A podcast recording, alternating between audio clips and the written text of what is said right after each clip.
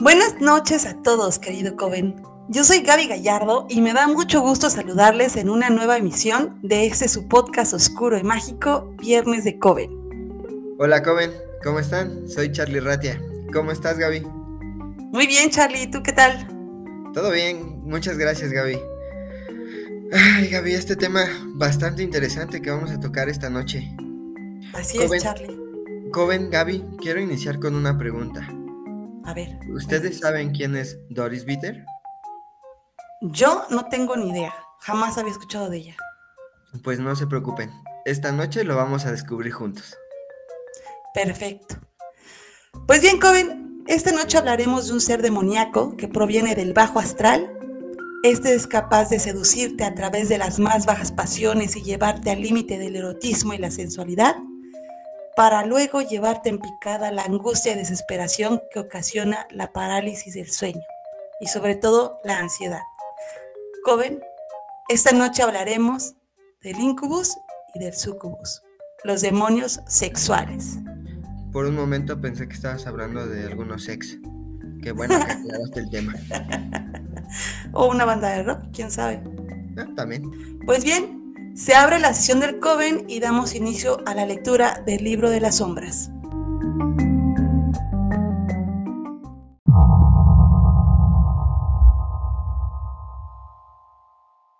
Incubos y sucubos.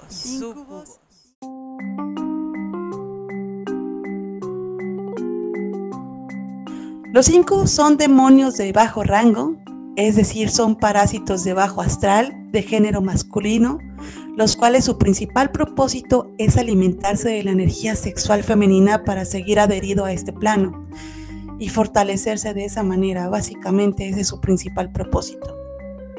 Un incubo aparentemente luce como un hombre muy apuesto, de hermoso cuerpo, con voz varonil y con un andar muy atractivo. Este se acercará a su víctima seguro de sí mismo, fuerte y desafiante de este modo la va a poseer o bien también se manifiestan como la versión del hombre que más le atrae a la mujer en cuestión. Sin embargo, esto solo es un disfraz, ya que su verdadera apariencia en realidad es horrenda y terrorífica, ya que posee una figura humanoide decrépita con cara descarnada. Charlie y Coven, el modus operandi del incubo es casi el mismo. Por lo regular, eh, se va apoderando de la mente femenina para sembrar la lujuria desmedida, provocando en la víctima sueños eróticos y pensamientos sexuales desmedidos. Luego de varias noches de seducción, el incubus se materializa y copula con la mujer, provocándole un estado de parálisis momentánea. Estos coitos han sido descritos como salvajes y placenteros en la mayoría de las ocasiones, en una verdadera vorágine de orgasmos que mezclan momentos de lucidez y horror al mismo tiempo. El placer sexual de las víctimas, en todo caso, es pasajero y desaparece apenas el incubo se ha retirado de la alcoba.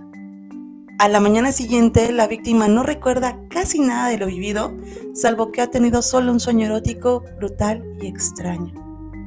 De hecho, algunas fuentes indican que pueden ser identificados por su, o bueno, un incubo tiene una característica en particular. Este es su pene que llega a ser muy frío. Además de que este ser no te permitirá interactuar ya que el sometimiento, el sometimiento será total. Él te colocará en un lugar de víctima todo el tiempo.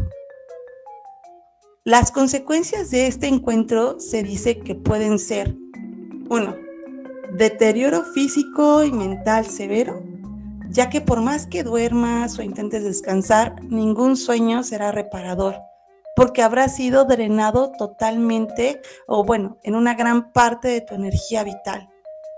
También, dos, se dice que en el plano espiritual podrás llegar a quedar embarazada si el incubo así lo desea. Y tres, luego de varias y repetidas ocasiones de abusos consecutivos por parte de este ente, en el peor de los casos podrías llegar a enfermar gravemente o incluso morir. El súcubo es la versión femenina, es su contraparte. las cuales adoptan una forma de una mujer sensual, atractiva, completamente algo fuera de este mundo, y esto es con la finalidad de seducir a los hombres, especialmente a los varones virtuosos, adolescentes, y muchas veces ellas disfrutan seduciendo a los religiosos introduciéndose sus sueños y fantasías donde poseen sexualmente a los hombres durante el sueño. Su cometido real es alimentarse de la energía sexual de los hombres y también tienen otro propósito oscuro, que en este caso es el de, el de quedar embarazada para la creación de nuevos demonios. Esto, Charlie, suele ocurrir muchísimo y en el caso de los hombres, las consecuencias son muy similares a las de las mujeres, solo que se añaden otras más. Por ejemplo, el volverse completamente loco, el llegar al suicidio y en ocasiones muy espontáneas eh, despertar un instinto asesino. En realidad estas son las características principales y esto es un súcubo y un incubo. Y tú, Charlie, ¿me podrías contar un poco más sobre el origen? A mí y al joven, por favor. Claro. Oye, Gaby, qué buena descripción. Muchas gracias. Yo te voy a platicar un poquito de la, la ideología de dónde surgen estos seres. Y bueno, hablando de ideologías, siempre hemos tenido la visión de que los demonios parecen ser siempre varones. Pero bueno, sin embargo, como ya lo mencionas, desde hace tiempo ya se hablaba de demonios con forma femenina. Incluso en el mismo Talmud judaico aseguran que el primer demonio sexual femenino fue Lilith. Lilith fue la primera compañera que tuvo Adán antes de Eva. Y esta realmente se marchó del paraíso porque no quiso aceptar un papel secundario en la creación. Pero, ¿qué papel juega Lilith en esta historia? Bueno, pues al marcharse del paraíso, Lilith se relacionó con un demonio que se llama Asmodeo. Este es uno de los, eh, de los príncipes demonios y se le vincula sobre todo al lado sexual. De esta unión surgieron los primeros incubus, que como tú mencionas son los demonios sexuales masculinos. Posteriormente surgieron los nuevos sucubus, y se creía que Lilith empleaba el resultado de esos sueños para crear los nuevos demonios. Es importante comentar aquí que aunque los describimos como muy sensuales, seductores, su imagen siempre presenta detalles que delatan su pues su comportamiento demoníaco. Entre ellos pueden existir pequeños cuernos, una cola que termina con una punta en forma de triángulo, ojos de serpiente, colmillos afilados. Incluso pueden llegar a tener los pies eh, como con forma de garras, alas o incluso serpientes enrolladas en sus cuerpos. Estos seres atacan a sus víctimas en una forma muy similar a lo que sería un vampiro. Pero estos vampiros son más energéticos, aunque también pueden llegar a absorber sangre de la víctima. En el caso de, estos seres, cuando atacan de forma de energía, se alimentan de la energía vital. Usan su atractivo, eh, como tú lo mencionas, seducen hombres y mujeres y a través de la interacción sexual con estos absorben ese impulso vital. Mm, ejercen un flujo moral y espiritual bastante nocivo, como tú ya lo mencionabas, te llevan a la, decadencia total. Y a menudo esto también se refleja en dolores físicos, espirituales y, como dijiste, hasta la muerte. Lo interesante de aquí es que existen diferentes testimonios de ataques de estos seres. Eh, uno que llamó mucho mi atención, bueno, son dos en realidad que les voy a comentar. Eh, el príncipe Giovanni Francesco Pico de la Mirandola. Este es el sobrino del célebre pensador del mismo nombre. En su libro La Estrega o La Bruja, el primer libro sobre brujería que se editó en italiano, dio a conocer un relato de un anciano de 80 años que se acostó la mitad de su vida con una diabla, o al menos así lo describe, y a otro hombre de 70 años que hizo lo mismo. Cabe aclarar que estas dos personas fueron quemadas en Roma. Y a su vez, otros escritos afirman que el erudito Gerberto de Aurillac, quien se convertiría posteriormente en el Papa Silvestre II, mantuvo una relación durante muchos años con una súcubo llamada Meridiana. Esta, valiéndose de artes obscuras y otros rituales por ahí, le proporcionó infinitas noches de placer y aparte le ayudó a lograr el ascenso político y social, sobre todo el eclesial, y le permitió sentarse en el sillón de San Pedro. O sea que llegó a ser de la parte más alta de la religión. Pero bueno, estos son escritos que encontré, se me hicieron bastante interesantes. Y por ahí pues me gustaría, no sé si tú estás de acuerdo Gaby, empezarles a platicar un poquito acerca de del personaje principal de esta noche, que sí vienen siendo estos seres, pero nuestra invitada de gala sería Doris Bitter. ¿Te gustaría que empezara con la historia? Sí, por favor, Charlie, me dejaste bien intrigada. Yo creo que el Coven está igual, así es que adelante, te cedemos la palabra. Perfecto. Seguramente a muchos de ustedes, Coven, les va a sonar esta historia. Les voy a explicar al final el por qué. Pues todo empieza el 22 de agosto de 1974 en la ciudad de Culver, en California, donde los investigadores Kerry Gaynor y Barry Taft están dando una conferencia en una librería local sobre una investigación paranormal. En ese momento se les acercó una mujer, bueno, me imagino que al terminar la conferencia, aproximadamente de unos 30 años de edad, llamada Doris Peter ella vivía en una pequeña casa con su hija de 6 años de edad y su hijo de, bueno, tenía dos hijos, uno de 10 y uno de, uno de 10, no, discúlpenme, tenía tres hijos, uno de 10, uno de 13 y uno de 16 años. Ella les pidió a estos investigadores que visitaran su casa. Les pedía esto porque ella decía que había espíritus en su casa que le producían golpes había golpes en las paredes, voces extrañas, e incluso llegó a afirmar que había sido brutalmente violada por estos seres. Entonces, aquí lo interesante es que los investigadores inicialmente pues no le creyeron en la historia. Esto debido a que ella mostraba señales del contacto físico que decía que habían sido los espíritus y algunas otras entidades que no lograba ella como describir. Entonces, estos investigadores decían que ese contacto no lo podían generar estas presencias, porque con frecuencia esto solamente es como una sensación fugaz, pero no llegan a, lo que es el daño físico. Además de que no tienen esta fuerza o no son suficientemente fuertes como para hacerle lo que ella presentaba. Sin embargo, Doris les afirmó que incluso había testigos donde ella había sido atacada sexualmente delante incluso de sus hijos. Mm, durante estos ataques en particular, eh, el hijo de Doris trató de intervenir y fue lanzado por una de estas fuerzas, rompiéndole el brazo en el ataque.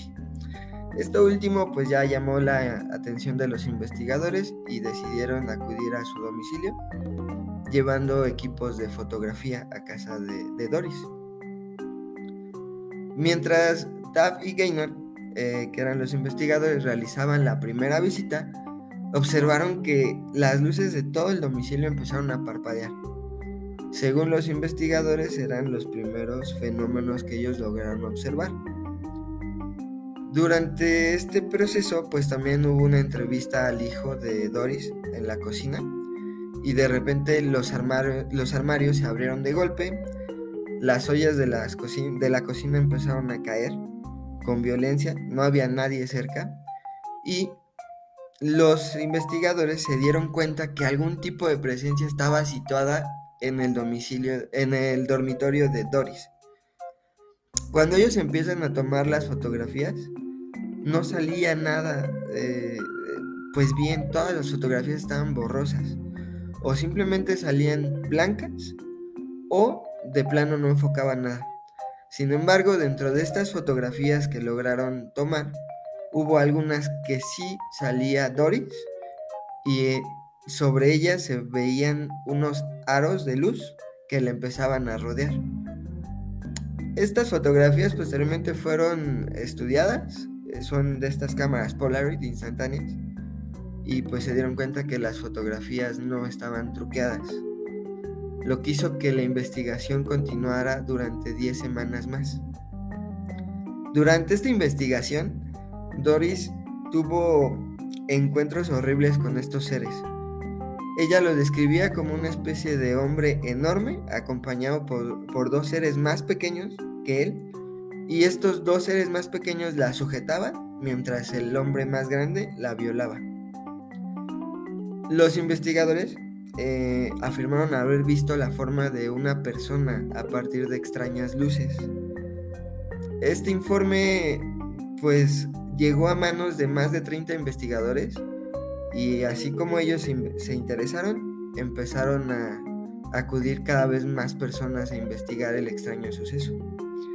Al igual que la primera vez que se presentaron los, los dos, Taff y Gaynor, cuando empezó a llegar más gente, las luces de nuevo comenzaron a manifestarse por toda la habitación. Pero esta vez, una niebla verdosa empezó a formarse en la esquina del dormitorio.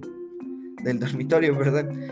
Y fue creciendo a tal forma que en cuestión de segundos la forma de esta niebla empezó a tomar la compostura del torso superior de un hombre y comenzó a ser visible Muchos de ellos afirmaron que era una entidad masculina muy grande y musculosa, pero no tenía rostro. Incluso por ahí relatan que uno de los investigadores terminó desmayado después de ver esta situación. Aquí hay algo bien interesante, al igual que con las cámaras Polaroid, esta vez llevaron cámaras de grabación y todas ellas fallaron. Solo pudieron capturar imágenes igual que en la ocasión anterior con fotografías. Eso me suena un poco a la película de Insidious, ¿recuerdas? Que igual querían captar toda la actividad paranormal y de repente pues habían ciertas intermitencias en los momentos cúspide que evitaban que los pudieran tomar. De hecho, esa película es muy buena, es de mis películas favoritas. Sí, es una joya. Sí, sí, sí de las mejores se las podría recomendar abiertamente. Sí es. Bueno, pues estas fotos que sí lograron tomar, nuevamente solamente se apreciaban estos orbes de luz y eh, como les comentaba, las fotografías fueron mandadas otra vez a análisis y pues se trataron de, fotografías reales, no había ninguna alteración. pues aquí lo interesante es que estos investigadores lograron como plasmar de cierta forma lo que estaba pasando, pero nunca lograron solucionar nada. Al final de la investigación, la recomendación que le hicieron a Doris fue mudarse debido a la gravedad de estas violaciones que ya estaba pues teniendo, ya eran continuas.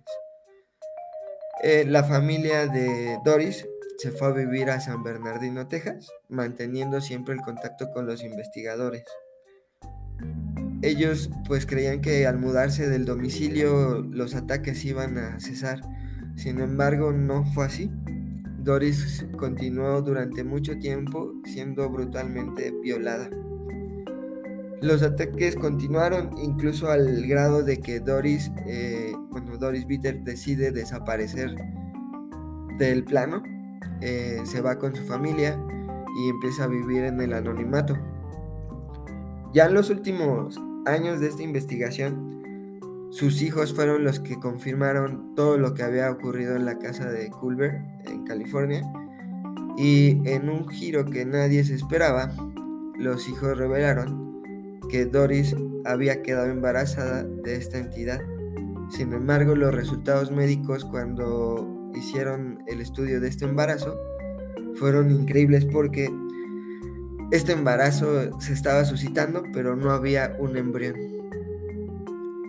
Entonces, esta mujer quedó embarazada de lo que estamos viendo, de un sucubus. Eh, y pues esta es la historia de Doris Bitter. Pero déjenme comentarles, ya ligándolo un poquito, que esta historia, eh, pues está basada, bueno, esta historia es, son los hechos reales, y de ahí, posteriormente, en el año de 1982, sale una película que se llama El Ente y está basada en estos hechos. Eh, la firmaron en Estados Unidos, la dirección es de Sidney J. Fury, el guion lo, escribió Fran de Felita y el reparto, en este caso, es Barbara Hershey, la que interpreta a Doris Bitter. Obviamente le cambian el nombre por, por cuestión de la historia y por mantener un poquito más el anonimato de esta mujer. La película narra un poquito los hechos, es una muy buena película, para el año tiene unos efectos bastante buenos, aunque por ahí en la historia hay algunos cambios. Eh, sin llegar al spoiler, si no lo han visto, estos investigadores tratan de congelar a Lente en, la historia. Yo se la recomiendo, es bastante buena, narra parte de lo sucedido con esta mujer. Eh, y pues no sé, para mí fue de las historias que, que más me han marcado, ¿no? Sobre todo esta película la vi hace muchísimo tiempo. Y a la fecha para mí sigue estando de esas películas que envejecen con gloria. La pueden ver ustedes y les va a gustar bastante. Muchísimas gracias, Charlie. me extendí un poquito, discúlpeme, Gaby. No, al contrario, gracias, Charlie. Estuvo súper interesante. Creo que toda esta información completa o complementa súper bien todo el perfil de este ente, este tipo de ser demoníaco. Y era necesario que nos explicaras a detalle todo este tipo. Primero que nada, el origen de ello y también eh, un ejemplo de cómo es que proceden ya traído a la realidad, ¿no? Como lo que le pasó a Doris que sinceramente está terrorífico porque cómo te defiendes en, contra algo que se aparece en tus sueños, pero tengo una sorpresa. Tengo buenas noticias, ya que sí hay modo de poderse defender e incluso poder deshacerte de esos parásitos eh, de, bajo astral. Entonces, eso, nos interesa mucho, ¿sabes? Exacto. Eh, lo primero o lo más sencillo sería esos son pequeños rituales. Vamos a salir a sacar nuestro, nuestro lado brujeril, nuestro lado brujo de Coven, ya era hora de que lo sacáramos de una vez por todas. Y pues el, el efecto o el método más eficaz se llama ritual de gorro mágico. Este consiste en hacer un exorcismo de tres etapas en donde se debe utilizar tres velas blancas, un trozo de tiza blanca y un manojo de ajenco seco durante, las, durante diferentes fases de la luna. Este lo pueden buscar igual.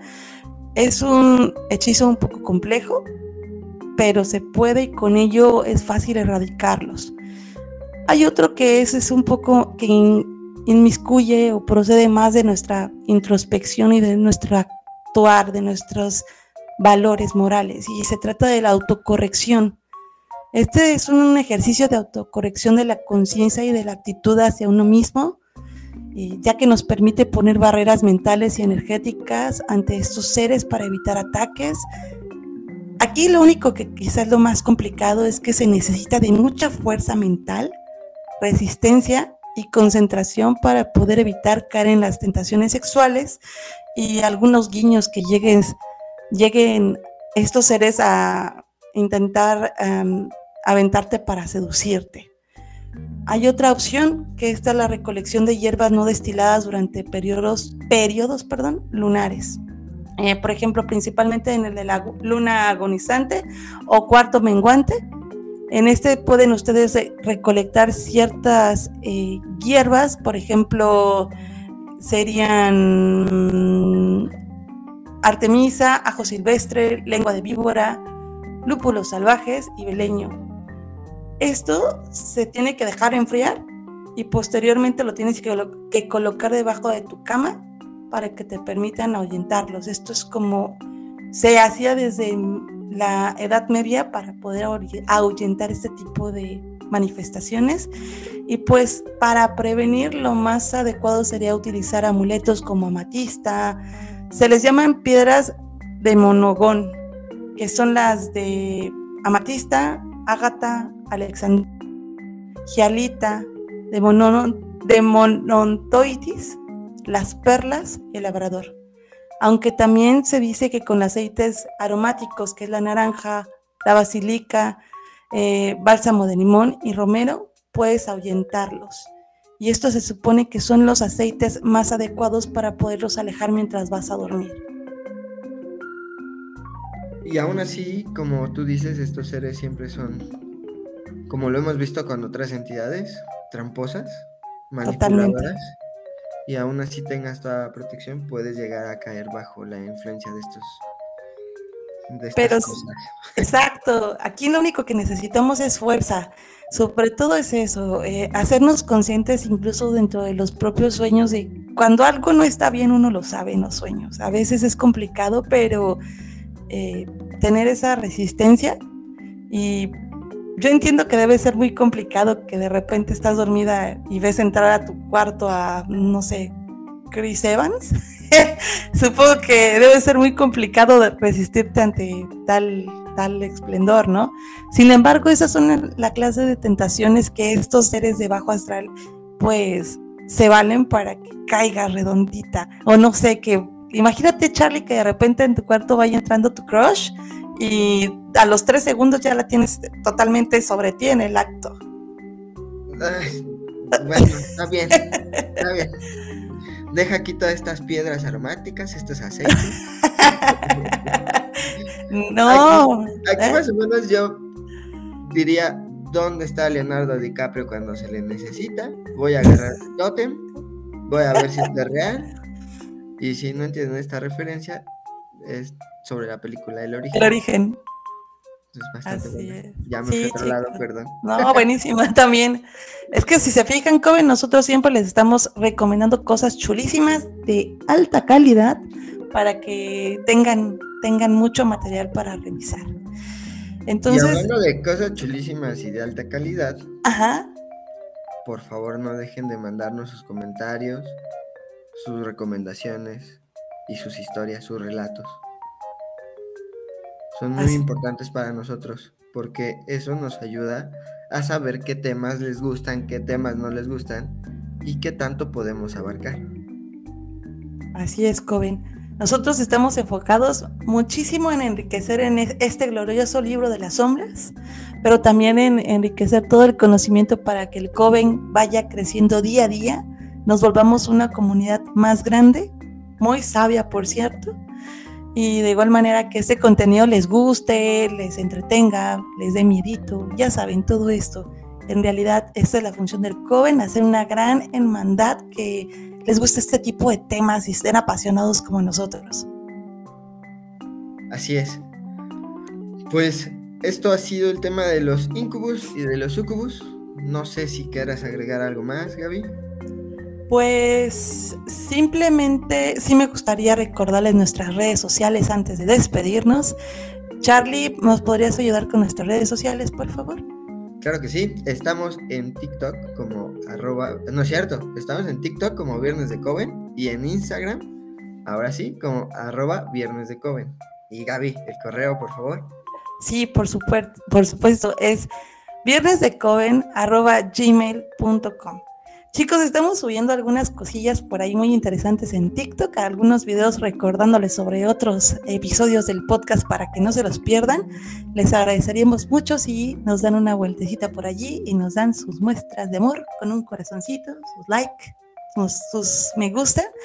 Y de igual manera en Instagram estamos subiendo contenido, ya saben, las portadas, todo el arte que de verdad me gustaría antes que nada agradecerle a Charlie que se esmera constantemente a hacer el arte de las portadas, de lo que hacemos, de las, de las publicaciones sobre los episodios que van a salir. El gran Charlie se encarga de todo eso. De verdad que un aplauso grande a Charlie. Muchas gracias Charlie. Muchas gracias. Hay humildemente, como dirían en un programa de televisión. Muy bien, además te queda súper bien todo a Charlie. Y pues, de igual manera, un último aviso parroquial, un último aviso de la hermandad. Tuvimos una participación muy, muy, muy importante o muy, muy padre hace esta, esta semana con nuestros amigos de Camino al Miedo. Eh, fue una sumergimos en un contenido completamente distinto a lo que hacemos en Coven. Eh, esto fue para un episodio de Asesinos en Serie, que fue explicar tanto, o bueno, contar historias sobre el monstruo de Catepec y el caníbal de la Guerrera. Y la verdad estuvo genial. Sí, si nos están escuchando, les mandamos un saludo y un abrazo a Mariana Blancas y a Pedro León, que fueron o fuimos compañeros de ellos en esa ocasión. Es un podcast bastante interesante, también por ahí si lo quieren ir a escuchar.